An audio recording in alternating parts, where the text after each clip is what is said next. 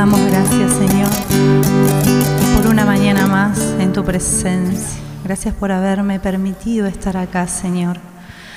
Te pedimos, Espíritu Santo, que uses mi voz para llevar tu palabra, para edificarnos un día más, un momento más en tu presencia, vale más que mil fuera de ti, Señor. Te damos gracias por esta mañana, porque a partir de esta mañana vamos a romper con esas ataduras y vamos a ir por esa tierra prometida. Te damos gracias, Señor, bendito Creador.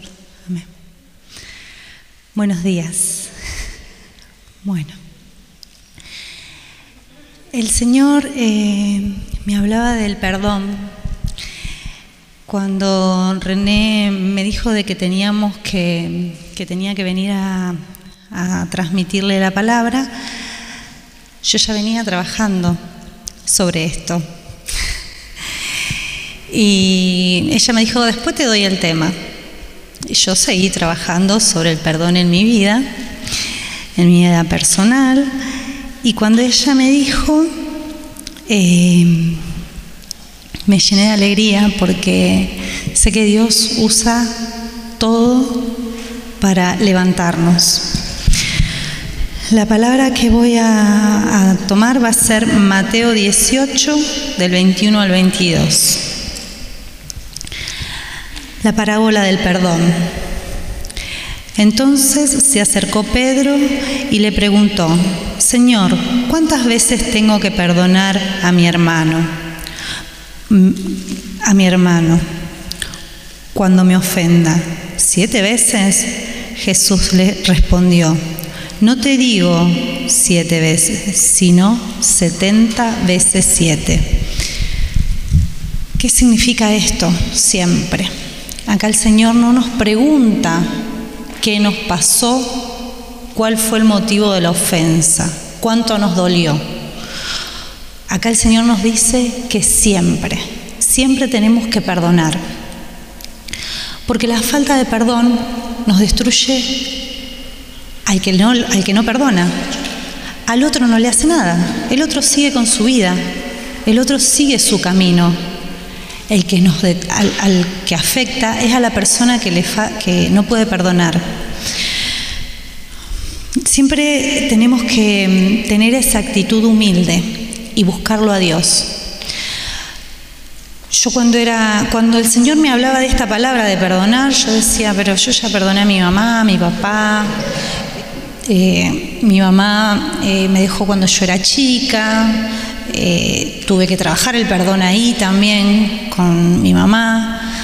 ¿Y qué pasaba? Yo, la iba, la, yo decidía perdonarla, pero ella, nada. Yo quería abrazarla y ella, dura. Entonces tuve que trabajar ahí también. Pero ahora el Señor me hablaba otra vez del perdón. Y yo decía, pero ¿qué tengo que perdonar ahora? ¿Qué tengo que perdonar? Y hace dos años, antes de que empiece la pandemia, le voy a contar un testimonio para que ustedes vean. Yo hace mucho ya que estoy en el grupo, pero a veces el enemigo mete la cola, pone una piedra para que nosotros nos frenemos, porque la falta de perdón paraliza, frena, enferma, divide la familia.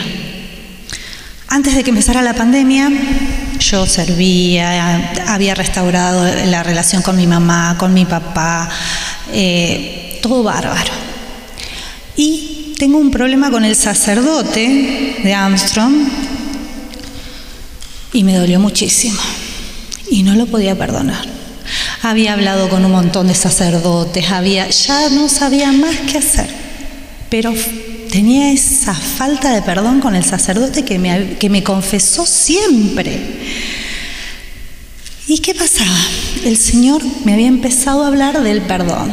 Yo ni me daba cuenta que no lo había perdonado el sacerdote. No, no lo registraba porque en la pandemia no fui más a misa, no me confesé más, me alejé totalmente. Si bien servía, pero no tenía la Eucaristía. Entonces Dios me, quería entera, no a medias. Él me quiere bendecir en todas mis áreas, no en algunas. Pero si nosotros no somos obedientes a Dios, si nosotros no buscamos la confesión, no buscamos los sacramentos, no buscamos estar alineados con la palabra, Dios no nos va a poder bendecir siempre. Entonces yo quería transmitirle esto, que aunque sea un poquito, que nos parezca que no, no es nada, está mal. Tenemos que confesar nuestros pecados porque eso trae ataduras. No vamos a hablar de lo que es la atadura, sí vamos a empezar a enfocarnos en qué área estamos frenados para ver cuál es la falta de perdón que tenemos. Cuando Jesús em, se encuentra con el paralítico, le dice, toma tu camilla y camina tus pecados te son perdonados. ¿Qué pecados estamos teniendo que nos están frenando? ¿En qué área de nuestras vidas?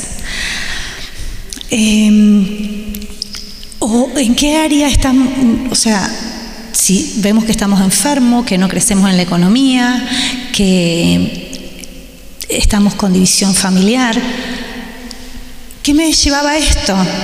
Yo eh, les quería compartir yo estaba todo bien, no había enfermo, no había, pero mi economía está, estaba desordenada. No estaba viendo la gloria de Dios en la economía. Y Dios me quiere como cola, no me como cabeza, en el nombre de Jesús, como cabeza, no como cola. Y eso me costó muchísimo a mí verme como cabeza. Y Dios necesita servidores que estén al frente, servidores que estén luchando, que tengan comunión con Él, que sean leedores de la palabra, que claven sus rodillas y oren con el alma, porque la bendición es grande. Hay muchas almas que necesitan de, la fortaleza íntegra del servidor. Pero si nosotros estamos a media, si parecemos que esto no, porque total, ya voy a ir, ya me voy a confesar. No, hoy, hoy me decía el Señor, hoy necesito que reveas tu falta de perdón, no mañana. Y yo le decía a Dios que mm, no tenía tiempo, que se me eh, los tiempos que el sacerdote tenía, este mismo sacerdote con el que yo había ido, eh, siempre tenía horarios limitados. Entonces, en este tiempo que tuve que preparar la prédica, dije, no importa, voy. No sé cómo, Señor, si vos querés esto, vas a hacer que yo vaya. Y Dios quería eso. Entonces, ese día que yo tomé la decisión de perdonarlo y de ir a hablar con él, me confesé. Y la, la verdad que él estaba como estaba mi mamá en aquel momento, así, duro, con su vida, pero la que tuve que cambiar fui yo, la que tuve que pedir perdón fui yo. Y cuando me iba me dice, ¿y negrita, cuándo arrancan? Y yo digo, cuando Dios disponga, porque es como que yo clavé la rodilla y le pedí a Dios la gracia. Si bien yo sabía que estaba eso así allá, esto pasó antes de la pandemia y yo lo venía trayendo. Pero Dios permitió ese tiempo para que yo me dé cuenta que mi economía estaba desordenada.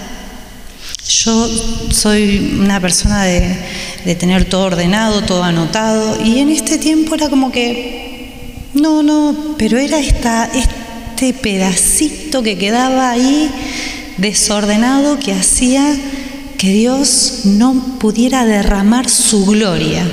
Y estamos llamados a ser bendecidos siempre, en todo momento. Así que yo los invito a que después cuando tengamos el ratito de reflexión podamos ver qué, cuál es eso?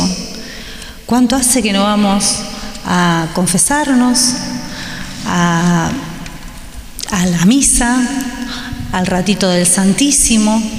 ¿Cuánto hace? Yo todo lo hacía, menos la confesión, pues estaba enojadísima con el sacerdote. Entonces, eso también, y la mandaba a mi hija, anda, confesate. yo no iba por mi falta de perdón. O sea, yo no lo podía perdonar. Y Jesús permitió un montón de cosas en su vida. Él fue lastimado, él fue golpeado, él fue humillado por cada uno de nosotros. ¿Cómo yo no voy a, perdonarlo al sacerdote? El sacerdote es humano también. Eso me, me hizo rever que uno también está expuesto, uno también tiene que estar con el perdón y mirar qué necesita el otro. Porque seguramente este sacerdote lo hizo porque es su forma de ser. Yo no voy a cambiar su forma de ser, pero sí tengo, Dios me hablaba a mí que yo tenía que cambiar. ¿Qué es lo que vos tenés que cambiar? ¿Qué es lo que el Señor te está pidiendo? Yo, en el momento que me puse a orar, cuando Dios me hablaba de que teníamos que, que ver este tema del perdón, yo digo, ¿qué es lo que tengo que perdonar? Se me venían un montón de personas. Fui, hablé, pero cuando me mostró el sacerdote, ahí me costaba un poquito. Ahí estaba. Eso era de lo que me hablaba el Señor. Y muchas veces estamos orando por un milagro que nunca llega, que se hace eterna su llegada, eterno esa mirada en fe. No, ni siquiera nos podemos ver bendecidos. Pero Dios a veces permite que eso se demore para que veamos qué es lo que tenemos en nuestro corazón, qué área de nuestra vida está sin bendecir ¿Y qué tenemos que perdonar? ¿Qué es a quién, con quién tenemos que ir a hablar? Porque a veces eh, nosotros en el servicio pensamos que está todo bien, pero nos damos cuenta cuando empezamos a orar, cuando empezamos a indagar en la palabra, que hay cositas que nos están dando. Y cuando uno le pregunta a Dios, Dios abre los cielos, Dios te da la sabiduría para tomar esas decisiones.